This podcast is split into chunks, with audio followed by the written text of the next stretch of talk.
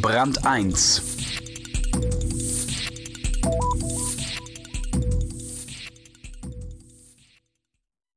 Es soll sie geben, die Wundermittel.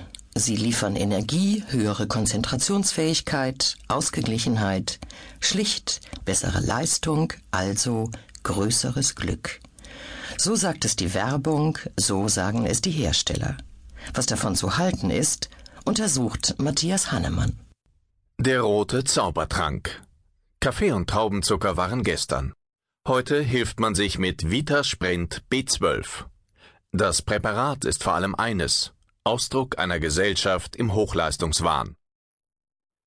What you need is a Grammy of Soma. One cubic centimeter cures ten gloomy sentiments. Aus Aldous Huxley, Brave New World. Was ist es denn heute? Morphium oder Kokain?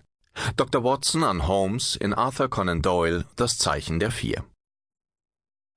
Gestern Abend zum Beispiel. Du gefällst mir gar nicht gut, sagte diese Frau, eine wunderschöne reife Frau mit langen schwarzen Haaren. Sie kam herein in ihrem Sommerkleid, warf den Schlüssel in eine Glasschale, lehnte sich mit dem Rücken an die Wand.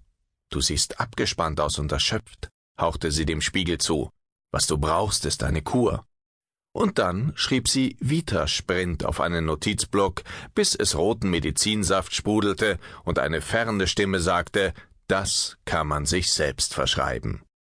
Als sei Erschöpfung in anstrengenden Zeiten nur eine Frage der Chemie. Im Sport regen sich alle über Aufputschmittel und Doping auf. Doch die Hochleistungsgesellschaft ist nicht besser. Längst reichen Kaffee, Nikotin und Traubenzucker nicht mehr aus, um lange Nächte am Schreibtisch zu überstehen. Neue Mittel müssen her, um die eigene Leistung zu steigern.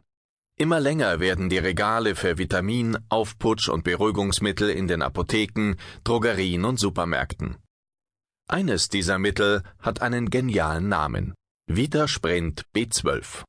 Es führt dem Körper hochdosiertes Vitamin B zu und empfiehlt sich als Formel für Fitness, die Fitnesskur und der Energiemix.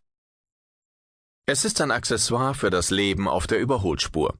Laut Eigenwerbung stärkt es die physische und psychische Leistungsfähigkeit, unterstützt die gesunde Nervenfunktion und erhöht die Belastbarkeit. Für Produkte mit solchen Botschaften gibt es einen großen Markt. Vitasprint B12 ist nicht verschreibungspflichtig, und Ärzte setzen es bei der Behandlung von akutem Vitaminmangel im Alter und bei schweren Krankheiten ein